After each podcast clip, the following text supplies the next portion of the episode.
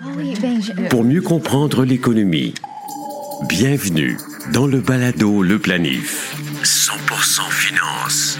Voici Fabien Major. Bonjour et bienvenue au Balado Le Planif, le podcast canadien francophone qui jase de planification financière, de gestion de portefeuille, de budget, d'économie et de finances comportementales. Nous avons aujourd'hui une édition spéciale avec notre invité, le journaliste et animateur Stéphane Bureau.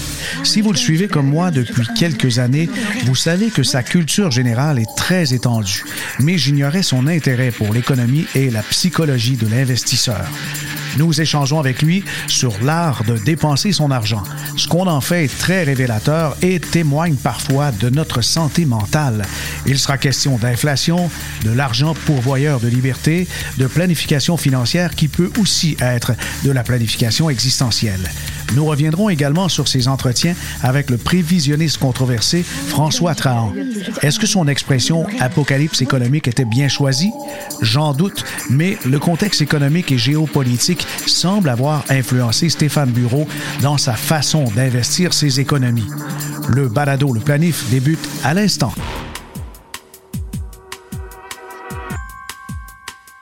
Bonjour Stéphane. Bonjour. Merci de nous faire l'honneur de participer à l'émission Le Planif. Et euh, des gens se demandent, mon Dieu, quel est le rapport avec la planification financière, l'argent et Stéphane Bureau? Je le cherche. D'abord, euh, avant euh, de faire l'introduction et de tomber dans le vif du sujet, Stéphane, on est tous très contents de vous retrouver sur une base régulière à la télévision et surtout de vous entendre régulièrement maintenant à Cube Radio. franchement, vous nous avez manqué. C'est gentil comme tout, c'est gentil. Mais ben, en fait, euh, j'ai été absent, mais courtement, ben, peut-être une année entre Radio-Canada et ce que je fais maintenant.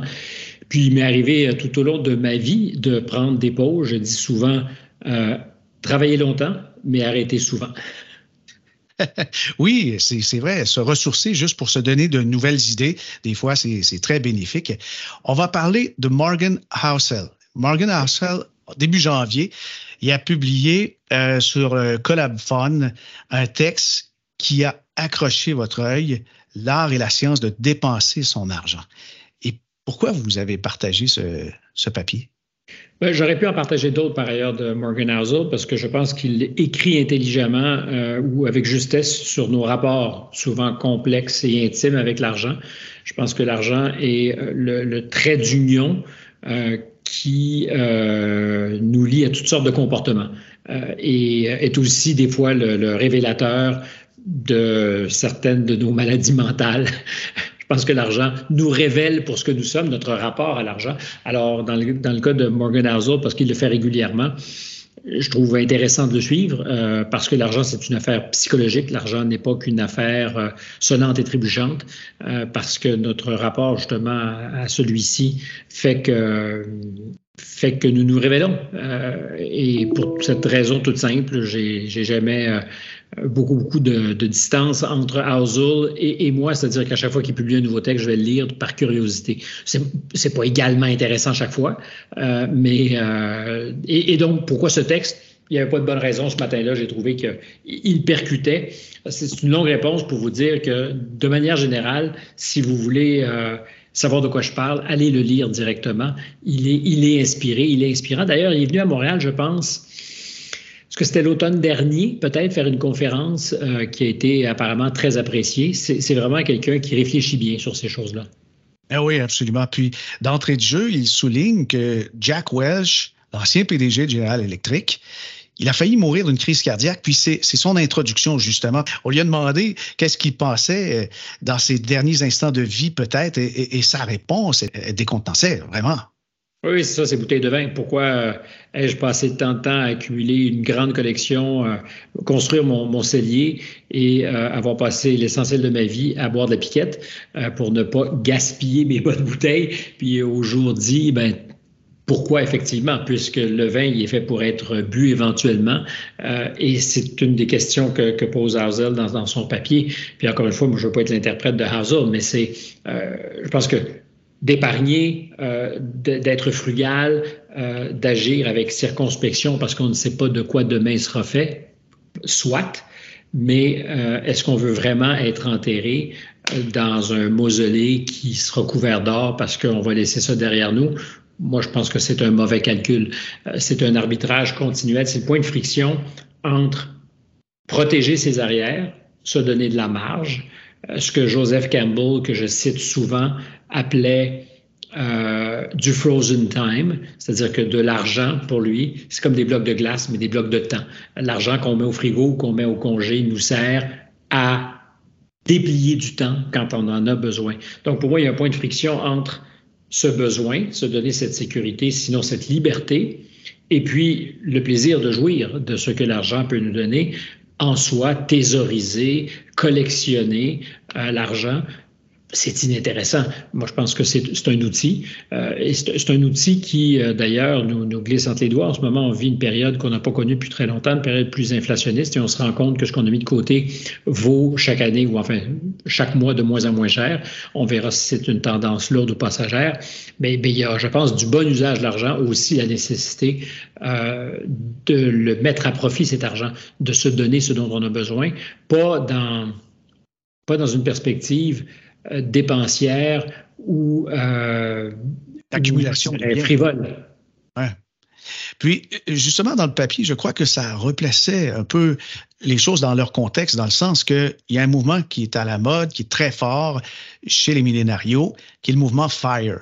Mm-hmm. qui, dit de d'accumuler puis prendre sa retraite très très tôt pour euh, profiter de la vie, mais de manière quand même très très modeste, frugale.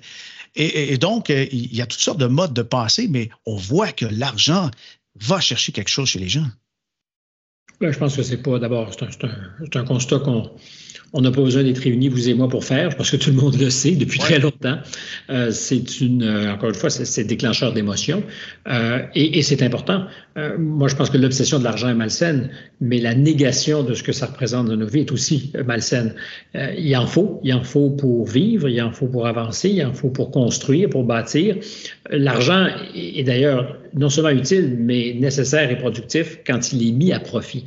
L'argent, justement, qui thésaurise, le capital qui est mou, qui est mort, qui reste dans, le fond de sa tirelire ou dans le fond de son coffre-fort, il est inintéressant. Pour moi, c'est un muscle, l'argent. Il faut, il faut le mettre à profit, justement. Il faut s'en servir pour qu'on puisse euh, construire, se, donner une vie, faire une vie. Euh, donc, vous parliez du mouvement FIRE, c'était le principe, c'est-à-dire euh, travailler tôt pour se donner les moyens de choisir ce qu'on va faire dans la vie, euh, ayant suffisamment d'argent. Puis après ça, ça dépend de chacun et de ses besoins, de déterminer ce qu'est ce suffisant, de number, euh, mais avoir ce number qui travaille pour soi, parce que c'est le principe aussi des sous, euh, c'est qu'ils peuvent travailler pour nous. ces sous-là, c'est que si on place 500 000 dollars. alors, on choisira son rendement à 3% ou 10% Évidemment, ça change tout. à 10% c'est 50 000 À 3% évidemment, beaucoup moins. Mais l'idée, c'est que quand on a fait ce, calcul, on peut se donner des, marges et des marges qui nous serviront à ou jouir de sa liberté ou faire ce qu'on veut vraiment dans la vie. C'était ça un peu, je pense, au départ, le, mouvement FIRE, c'est-à-dire euh, ne vous précipitez pas dans la consommation tous azimuts, comme on nous invite à le faire souvent, à partir du moment où vous gagnez de l'argent, mais au contraire, pendant quelques années, qui sont importantes parce qu'empiriquement, euh, plus tôt on met de côté de l'argent, plus il y a de fortes chances que ce montant-là puisse fructifier. Donc, euh, d'attendre dans la cinquantaine, quand on a apparemment tout payé, qu'on a atteint tous ses objectifs euh, et qu'on a un salaire conséquent, attendre, dans la cinquantaine pour se faire une bonne épargne, puis éventuellement passer à l'avenir, c'est un peu tard. Puis il n'y a pas d'exclusion à ce qu'on puisse commencer sa carrière, sa vie professionnelle à 20 ans, 25 ans, en se disant est-ce que j'ai vraiment besoin de dépenser tout ce que je gagne? Puis en renversant l'équation, en, mettant, en renversant vraiment la, vapeur, on arrive à la conclusion que peut-être en 5, 6, 7, 10 ans, même jeune, on peut se mettre des sous de côté qui nous serviront à avoir des choix. Moi, j'ai toujours pensé que c'était euh, la, plus belle des affaires que l'argent nous donnait, c'est les moyens de choisir. Moi, j'ai aucune velléité d'afficher, euh, d'abord, j'allais dire la richesse, j'en ai aucune, mais le peu que j'ai, j'ai pas envie de l'afficher. Euh, ça ne m'intéresse pas. Euh, c'est pas pour moi garant de statut social. Le, seul argent qui m'intéresse, c'est celui qui me donne la liberté. Donc, je gère mon, petit pécule depuis toujours euh, et, je le mets à profit. C'est-à-dire que quand je ne travaille pas, ben, ça travaille pour moi. Et puis quand je travaille, j'essaie d'en rajouter un petit peu à ma pile pour me donner les, moyens de faire des projets, de, lancer des, aventures ou de prendre des risques, euh, que ce soit de laisser un travail quand il n'est plus nécessaire ou utile euh, ou quand il faut se reposer, se mettre en jachère puis s'exposer à d'autres choses parce que le travail, justement, nous a demandé de donner jusqu'à la dernière goutte de citron. puis je trouve que le meilleur moyen de servir en tout cas dans mon métier, à moi, c'est de, ne pas m'exposer à, n'avoir plus rien à dire. À partir de ce moment-là, on devient inintéressant, puis il faut être capable de se retirer. Il se trouve que j'ai choisi souvent de le faire parce que je m'en étais donné les moyens. Encore une fois, c'est pas parce que je me promène en Rolls-Royce et que j'habite au Ritz-Carlton, euh, c'est justement l'inverse, parce qu'on est riche de deux choses. Euh, on est riche de l'argent qu'on gagne ou de celui qu'on dépense pas. Puis j'ai beaucoup plus d'ascendant sur l'argent que je dépense pas que sur l'argent que je gagne. Et donc, dans votre carrière, on a remarqué des pauses dans des moments particuliers. Et, c'est justement le fait d'avoir pensé à, des jours comme ça qui vous a permis d'avoir le luxe ah de, choisir et de s'arrêter? Ben oui, tout à fait. C'est une forme de planification. Je ne sais pas si c'est une planification financière, je dirais que c'est plus une planification existentielle, une planification de vie. Euh, je me suis toujours dit que à cause de ce que je suis. C'est une recette qui n'est pas reproductible ailleurs. Euh, il se trouve que je suis euh, versatile au sens euh, étymologique du, mot, pas polyvalent, mais changeant. il m'arrive d'avoir des, envies qui sont, en, contradiction avec mes précédentes envies. J'ai beaucoup de plaisir à faire ce que je fais, mais au bout d'un certain temps, des fois, j'ai l'impression d'avoir donné ce que je pouvais de, mieux. Il faut savoir donc s'éloigner, euh, prendre un peu de distance. Pour tout ça, quand je l'ai compris, je me suis dit, ben, je ne peux pas chaque fois craindre de perdre un salaire. Parce qu'il n'y a, jamais de bon moment. Si on vit euh, avec son salaire, on se dit, ben, six mois de plus vont faire la différence, puis finalement, pourquoi pas deux ans, pourquoi pas cinq ans, pourquoi pas dix ans? C'est pas mauvais, mais c'est une forme douce d'esclavage. Euh, et j'ai voulu tôt, moi, m'en libérer, sachant de toute façon que je serais pas souvent, très peu souvent dans ma vie, employé au sens traditionnel du terme. Mais malgré ça, euh, j'ai voulu vite rompre le, besoin de dépendre d'une source de revenus régulière. Euh, et donc, ça, ça signifiait de me donner un petit peu d'autonomie. Puis comme je le dis, ce petit peu d'autonomie, ça varie d'un individu à l'autre de ses besoins. Euh, mais il est beaucoup plus facile à, construire, ou son, son indépendance est beaucoup plus facile à construire à partir de ce qu'on de choisit de, dépenser ou ce avec quoi on, veut vivre qu'avec d'éventuels revenus. C'est facile en gagnant un million par année de ne pas faire de choix. Parce qu'on a les, on a les revenus qui le permettent. Euh, mais c'est pas tout le monde qui va faire un million dans une vie c'est évidemment très rare. Sur une base régulière, ça l'est encore plus. À partir du moment où on se dit, euh, moi j'ai besoin dans ma vie de, de, peu de choses qui vont m'apporter mon bonheur, c'est facile de rencontrer ce minimum-là.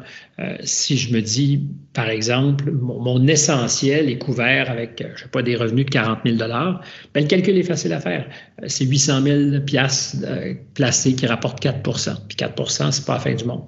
alors, évidemment, c'est pas éternel. Il y, a, toutes sortes de règles, puis je laisserai des gens plus compétents que moi les, les expliquer. Mais c'est pas plus compliqué que ça. Ça n'a pas besoin d'être plus que... Il faut se rendre. Le, plus difficile, c'est de mettre la, première pile de côté. Euh, c'est plus difficile, je pense, de, d'économiser ces 100 000 premiers dollars que tous ceux qui suivent derrière, parce que c'est la discipline qu'il faut pour y arriver, puis c'est le premier levier.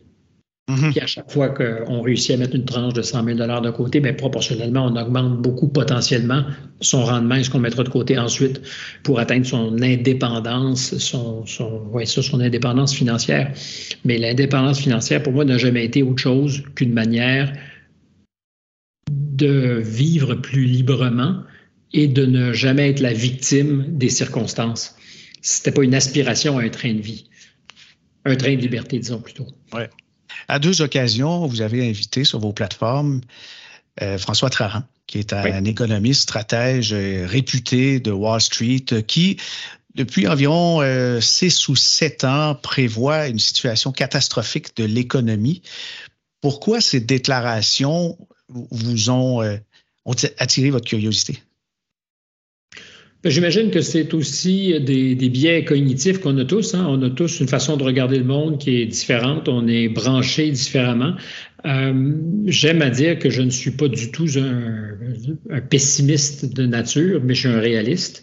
Et si on, et ça peut jouer des tours parce que même en étant réaliste, on peut sous-estimer euh, la capacité d'un système ou de systèmes pluriels à patcher et à continuer à avancer, à pédaler au-dessus du vide, comme le, le, célèbre Will le coyote. Euh, donc, il me plaît parce que j'imagine qu'il recoupe des, des, réflexions que je me faisais pour moi-même. Je suis le travail de François depuis très longtemps. Euh, je pense qu'il est habile, c'est un bon prévisionniste. Euh, évidemment, prévisionniste ne veut pas dire pour autant euh, investisseur. Il ne se définit pas comme un investisseur, il ne fait pas de recommandations d'investissement. On fait ce qu'on veut avec euh, les prévisions macroéconomiques qui, sont, qui nous sont fournies. D'ailleurs, on peut investir intelligemment dans un contexte qui est terriblement mauvais, euh, comme on peut se faire jouer des tours par ce même contexte. donc, François, récemment, a surtout retenu mon attention, c'est pour ça que je l'ai invité à Contact, mon, mon balado, puis que je l'ai eu au Monde à l'envers, parce qu'il a mis bout à bout toutes sortes de signaux qui, quant à moi, euh, signifient, ou signifient quelque chose, mais devraient nous allumer sur le caractère, j'aime pas dire sans précédent, parce qu'il y a, y a toujours des précédents à tout, mais particulier de ce que nous vivons. Euh, je, crois qu'il y aura un moment donné où on aura à payer l'addition. Je ne parle pas juste de, déficit, que ce soit celui de nos entreprises par euh, leurs finances qui par moments sont calamiteuses parce que très endettées ou, de nos gouvernements. C'est une série de facteurs. Euh, quand j'ai vu les banques commencer à dévisser, j'étais inquiet parce que c'est évidemment un cercle vicieux où la raison ne l'emporte pas tout le temps. Ça devient la peur. Et quand la peur nous gagne tous, ça peut engendrer des catastrophes qui n'ont pas lieu d'être. Euh, à ce jour, tant mieux, le pire a été évité, mais ça ressemble à des choses qui, moi, en tout cas, euh, me semblaient probables et que François avait commencé à, mettre en lumière. Un ralentissement économique, évidemment, mais euh, une, une, explosion de taux d'intérêt, comme on n'en a pas souvent vu, en pensant qu'il n'y a pas de prix à payer, ça se peut pas, ça se peut pas. Les, les entreprises ou les, oui, les institutions les, plus aptes à décoder ce qui se passe, pense-t-on, des banques, ont été surprises. Euh, et non seulement ont été surprises, sont en situation de vulnérabilité extrême parce que leurs actifs ne sont euh, pas proportionnés à ce renversement de la courbe de taux d'intérêt. Et surtout pour les banques régionales qui n'avaient pas le stress test à passer. Mais si une partie de tes actifs importants sont, euh, sont constitués d'obligations à long terme, qui rapportaient il y a un an 1% 1% et demi, et qui étaient considérés comme des, bons rendements, et que du jour au lendemain, euh, les, mêmes obligations sont à 3-4% puis à moyen ou court terme à 4,5-5 ben, soudainement, la valeur de ces obligations dans le portefeuille d'une banque est, moins grande. Ils ont l'avantage de ne pas être mark-to-market. Donc, on peut éluder ça jusqu'à ce qu'on ouvre le capot et on dit, ben, les 25 milliards d'actifs valent-ils 25 milliards si tu dois, tu dois vendre demain matin? Parce que les déposants ont besoin de leur argent? La réponse est non. Euh, donc, tout ça est peut-être ennuyant pour ceux qui nous écoutent. Puis je me dis, pour répondre à votre question, euh, si des, des responsables du risque dans des banques n'ont pas vu venir ce que nous traversons présentement, ont été pris de court euh, et sont aujourd'hui fragiles. Comment peut-on penser qu'à la hauteur de nos pratiques à tous, citoyennes, et que d'autres entreprises, d'autres acteurs économiques importants ne soient pas aussi dans une situation difficile, dans un contexte où quand même, depuis 2008-2009, on vit on vit euh, une expérience à grande échelle qu'on n'a jamais beaucoup vue, c'est-à-dire euh, inonder le marché d'argent avec des taux à zéro euh, et du pelletage en avant de, plusieurs problèmes systémiques qui n'ont jamais été résolus. Donc, ça fait 15 ans qu'on vit un peu sur du temps emprunté. À l'époque, on était mieux collectivement pourvu pour être capable de justement investir, sortir de l'argent, sinon même en jeter du ciel, comme le patron de la Fed le disait, Ben Bernanke, euh, Bernanke euh, il faut donner du lest, il faut garrocher des dollars. Mais on n'a pas beaucoup, beaucoup, beaucoup depuis fermer les robinets. Puis la crise de la COVID, évidemment, a beaucoup accentué ça. Alors, je suis en train de faire une dissertation économique qui est encore une fois probablement ennuyante et d'autres sauraient le mieux faire que moi, mais il est difficile, il est difficile de dire, une fois que tu alignes tout ça, ça va bien se passer, puis on va atterrir en douceur. Je ne le pense pas. Il y a un moment donné, alors c'est peut-être pas dans six mois, peut-être pas dans trois mois, mais il va y avoir financièrement une forme de reset. Est-ce que c'est de l'information à gogo, de l'information de l'inflation à gogo? C'est possible parce que c'est une façon de remettre des pendules à l'heure. M. Trahan mentionnait en fait des termes, ce qui a choqué, je pense, la communauté financière, c'est d'utiliser, ouais, c'est ça, l'apocalypse. Et euh, lorsqu'on dit que des centaines de PhD qui travaillent pour la Réserve fédérale sont tous des incompétents, ça semble gros un peu, là. J'ai pas la, alors évidemment, moi, j'ai pas la compétence pour juger de ça. Je ne connais pas les gens qui travaillent pour la Fed comme lui les connaît peut-être pour les avoir fréquentés.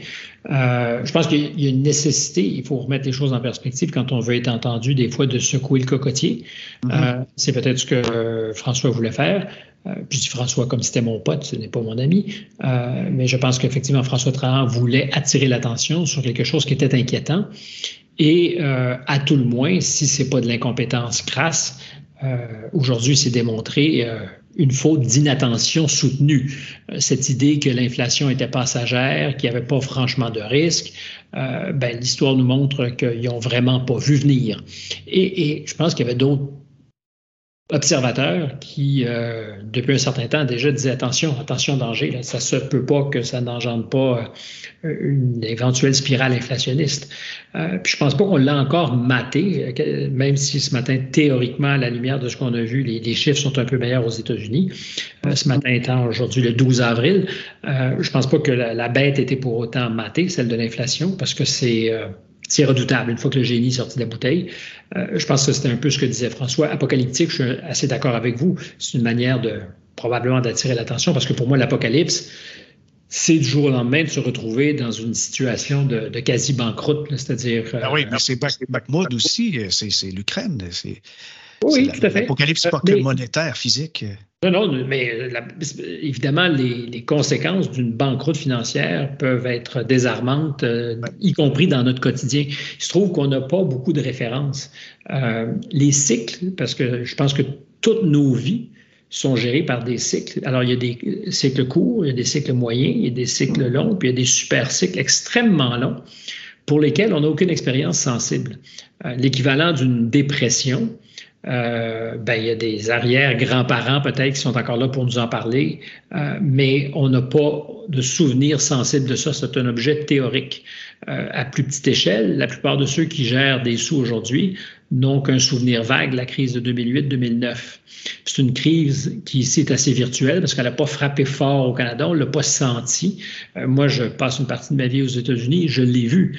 Euh, C'était euh, beaucoup, beaucoup plus dur parce qu'il n'y a pas beaucoup, beaucoup entre, euh, je dirais, la mécanique de l'économie et le quotidien des gens, il n'y a pas beaucoup, beaucoup de padding.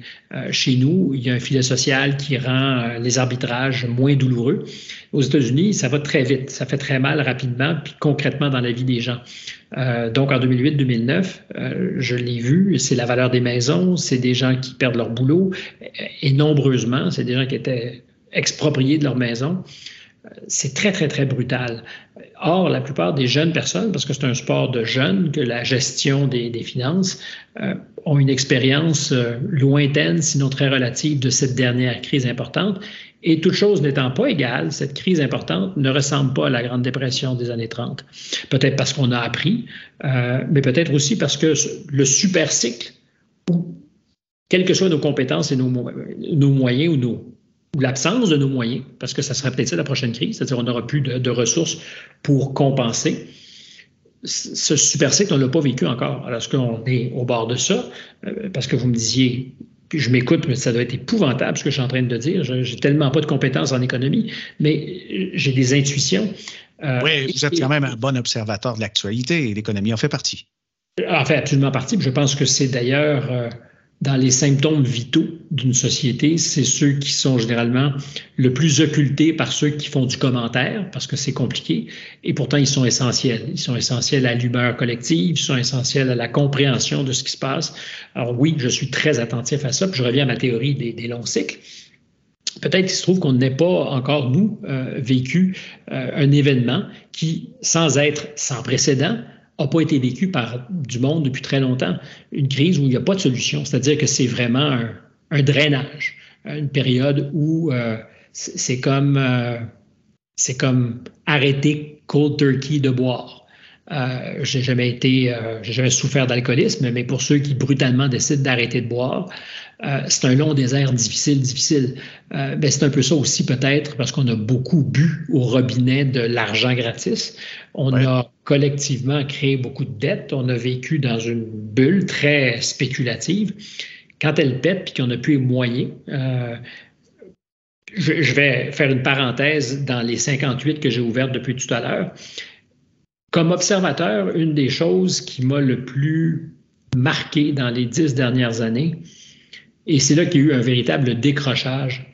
C'est quand les détenteurs d'obligations en Grèce ont tous été compensés pour les risques qu'ils avaient pris et pour lesquels ils étaient payés.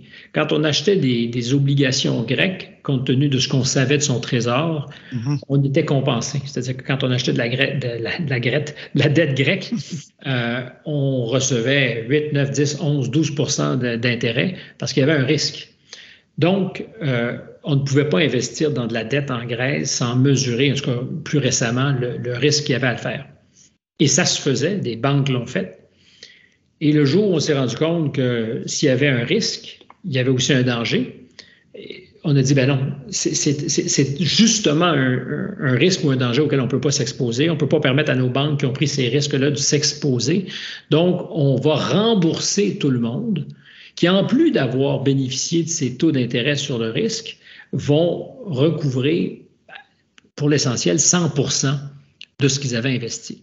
Donc, on a découplé le, risque du rendement. C'est-à-dire qu'on a dit, ben, rendement qui était théoriquement associé à un risque n'existe plus.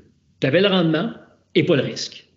Euh, c'est un non-sens. C'est un non-sens. On, vit dans un. C'est parce que tout le monde se tient par la barbichette que les banques sur lesquelles on compte sont celles qui achetaient ces obligations, que dans certains cas, des États en Europe encourageaient leurs banques à le faire pour aider la Grèce à un moment donné. Mais, mais c'est un jeu menteur. Euh, et si on met bout à bout toutes ces choses-là, à un moment donné, tu te dis, ben, ça va péter. Euh, parce qu'il n'y aura plus quelqu'un capable de, de refiler la, le bucket au prochain. Euh, on, parle en ce moment avec le marché obligataire qui aurait une situation extraordinaire et nous serions à 9-10 écarts types de la volatilité normale. Mm-hmm. Si on a la volatilité exceptionnelle en finance, c'est un ou deux écarts types, des fois trois, pour des titres très risqués comme des, minières ou des, des sociétés de crypto-monnaies, mais à 7, 8, 9 écarts types avec des obligations. Sur le marché obligataire, qui est un marché théoriquement pépère. Oui, oui. C'est ça, effectivement, qui est, très spectaculaire dans le contexte. Certainement la conséquence d'avoir augmenté les taux très rapidement ou d'avoir tardé à les augmenter. C'est probablement davantage euh, vers ça que, que François Trahan voulait nous, amener à réfléchir. C'est-à-dire que ça s'est fait, au lieu de se faire progressivement, ça s'est fait de manière carabinée euh, parce qu'on a pris la mesure des dégâts potentiels sur le tard, ce qui est un peu inacceptable quand on est théoriquement aussi bien conseillé. Euh, sinon, il y a un agenda qu'on ne comprend pas, puis que, sur lequel je ne veux pas spéculer. C'est-à-dire j'ai aucune idée de ce qui a animé les, les, gens de la Fed. Mais puis, les gens de la Fed ne sont pas les seuls aujourd'hui responsables de tout ce dont on parle, parce que c'est des années, ça fait des années que cette situation est en ébullition lente. Euh, alors, l'heure des comptes, un jour, va sonner. Euh, peut-être qu'on peut attendre encore très longtemps, ça se peut. Hein. Il, y a, une capacité, il y a une inertie dans les systèmes, mais quand les cracks, les fissures se mettent à apparaître, il est très difficile de retenir l'eau dans l'aquarium. Oui, en effet. Et dans votre cas, Stéphane, est-ce que justement d'entendre les propos de François Trahan a, modifié, vous a incité à, modifier la répartition de vos épargnes? Euh, la réponse courte, c'est oui, mais c'est pas à cause de François, franchement. Puis deux, ce que je fais, ce que je pense n'est garant de rien, parce que dans ma vie, j'ai fait des niaiseries épouvantables et j'ai souvent eu tort en ayant raison. C'est-à-dire que j'ai souvent eu raison sur la perception que j'avais des événements. C'est-à-dire que je voyais bien le monde dans lequel on était, mais j'en ai tiré les mauvaises conclusions euh, comme investisseur. Donc, euh, on, peut, on peut voir correctement le monde et se tromper sur l'investissement qu'on devra faire. Euh, mais fondamentalement, c'est pas nouveau. Ça fait 18 mois probablement que j'avais commencé à descendre ma voile. Ça veut pas dire d'être absent, euh, parce que justement, je sais qu'il y a des, moments où on peut être surpris, puis qu'il faut être dans le marché euh, avec les investissements qu'on choisira d'avoir pour ces journées où ça rapporte d'être dans le marché. Donc, ma barque n'est pas continuellement hors de l'eau. Euh, mais il y a beaucoup, beaucoup de choses que j'ai fait depuis 18 mois pour réduire un peu euh, la voilure et euh, me mettre pas au sec, mais un peu plus au sec, sachant que ça pourrait aller dans... En fait, sachant que je ne savais pas. Donc, dans, dans l'absence d'une en l'absence d'une vision claire, je me suis dit, ce que je peux faire pour moi dormir la nuit, c'est d'avoir mis de côté euh, des œufs dont je serais content euh, de pouvoir euh, bénéficier pour faire une omelette s'il était nécessaire d'en faire une. On va terminer, Stéphane. J'aimerais vous entendre maintenant sur un, phénomène qui, lui, est un rouleau compresseur qui a marqué l'histoire du Japon et qui va marquer l'histoire du Canada et des États-Unis. En fait, c'est la démographie. La démographie. oui. La démographie. les, prochains, les prochaines grandes victimes du rouleau compresseur démographique avec des conséquences planétaires, parce que le rouleau compresseur démographique du Canada pèse pas lourd dans l'échelle mondiale, à l'échelle mondiale. Le rouleau compresseur de la démographie en Chine va avoir un impact euh, déstructurant sur nos économies collectives. Ça commence à se faire sentir, mais on, est à spéculer que en 2050, euh, la population chinoise va avoir euh, considérablement été réduite, qu'à l'horizon 2100, il serait beaucoup moins nombreux qu'ils le sont aujourd'hui, les Chinois. Et peut-être moins nombreux que les Indiens.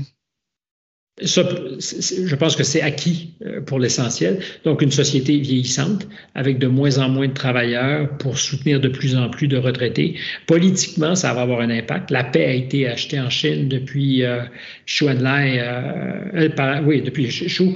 Euh, depuis Deng Xiaoping, pardon, euh, depuis Deng Xiaoping qui a, réorganisé l'économie chinoise, le, pacte qui lie les Chinois au pouvoir, c'est la croissance économique. C'est euh, l'idée que demain sera meilleur qu'hier et qu'il y aura du PNB pour tout le monde à se redistribuer.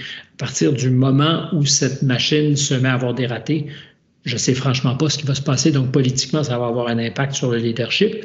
Euh, ça va avoir un impact sur les achats de la Chine un peu partout dans le monde. Pour l'économie canadienne, c'est un facteur. On a vendu beaucoup, beaucoup de matières premières à la Chine, euh, mais ce sont des, acheteurs de, toutes sortes de choses un peu partout dans le monde. Quel sera leur appétit dans 15 ou 20 ans? J'ai court-circuité votre question sur la démographie, parce que je pense que ce qu'on voit au Japon, euh, avec un impact très sérieux sur l'économie du Japon, on a intérêt à y penser pour la Chine aussi.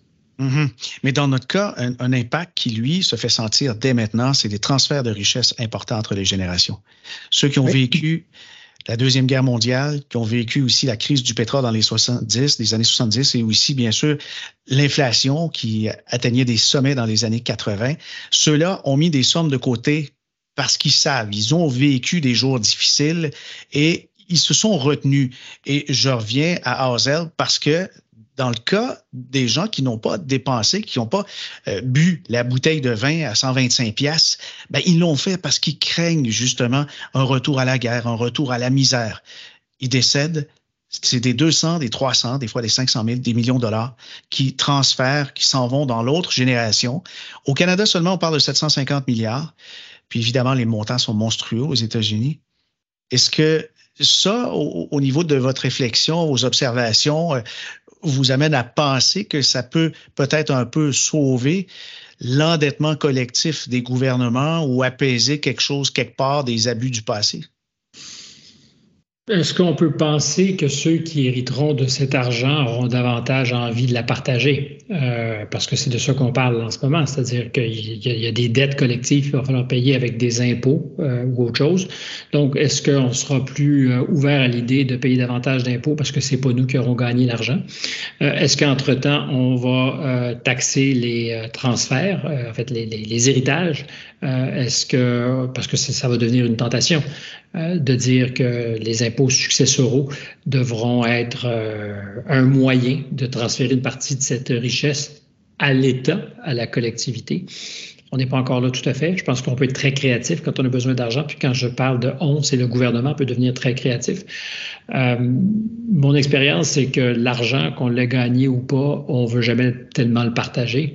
Puis à plus forte raison quand on l'a pas gagné, bizarrement. Donc, est-ce que ça va régler le problème? Je ne sais pas. Ce qui est évident, c'est que ça va rendre pour ceux qui ont l'avantage d'avoir été précédés dans le monde par des grands-parents ou des parents qui ont travaillé fort et qui ont mis de l'argent de côté, ça va rendre leur vie plus facile, l'accès à la propriété. Je suis entouré de jeunes personnes qui vont être instantanément plus riches que je le suis ou je le serai jamais en ayant travaillé toute ma vie parce qu'ils sont l'enfant unique, euh, des fois de, deux parents, puis des fois dans des familles reconstituées de, quatre parents où ils sont le seul enfant. Euh, non, mais c'est des. Donc, il y, a, certainement, à, court terme, à moyen terme, pour toute une génération, effectivement, une somme colossale qui va être euh, retransférée.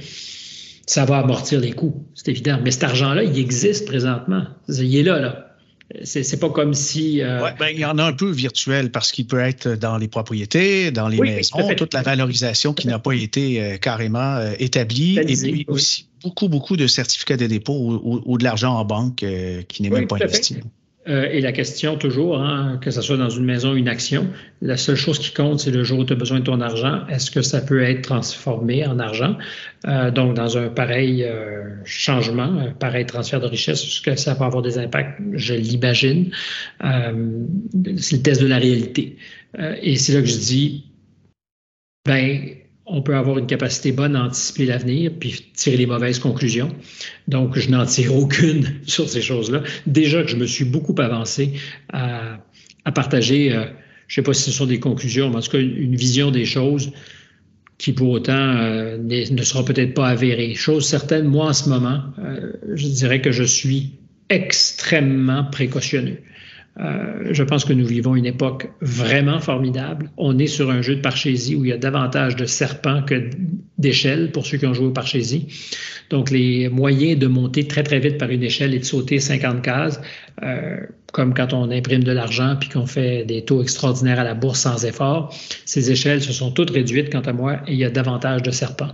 Puis un serpent, ça peut nous faire reculer substantiellement quand on met le pied dessus. C'est ma lecture macro de l'environnement, simplette, j'en conviens, mais et dans ce temps-là, quand je ne sais pas, euh, je m'abstiens. Je suis très circonspect dans ce que je fais. Stéphane, ça a été un plaisir de vous recevoir. On invite les gens à vous suivre. Le balado, c'est Contact, disponible sur quelle plateforme? Toutes les plateformes, en fait, euh, sur Apple, Spotify ou sur mon site à contactmédia.pluriel.com, on trouvera. Ah oui, ben, je, oui, on, devrait. C'est ainsi que se termine le dernier épisode de la saison 9. Merci à notre invité Stéphane Bureau pour sa disponibilité et sa grande ouverture. Avant le lancement de la prochaine saison dans quelques semaines, vous pouvez continuer de suivre l'actualité économique, financière et technologique via les infolettres et les podcasts quotidiens d'infobref.com. L'abonnement est tout à fait gratuit. Enfin, vos commentaires et suggestions sont bienvenus. Écrivez-moi à fm@ fabienmajor.com. À bientôt!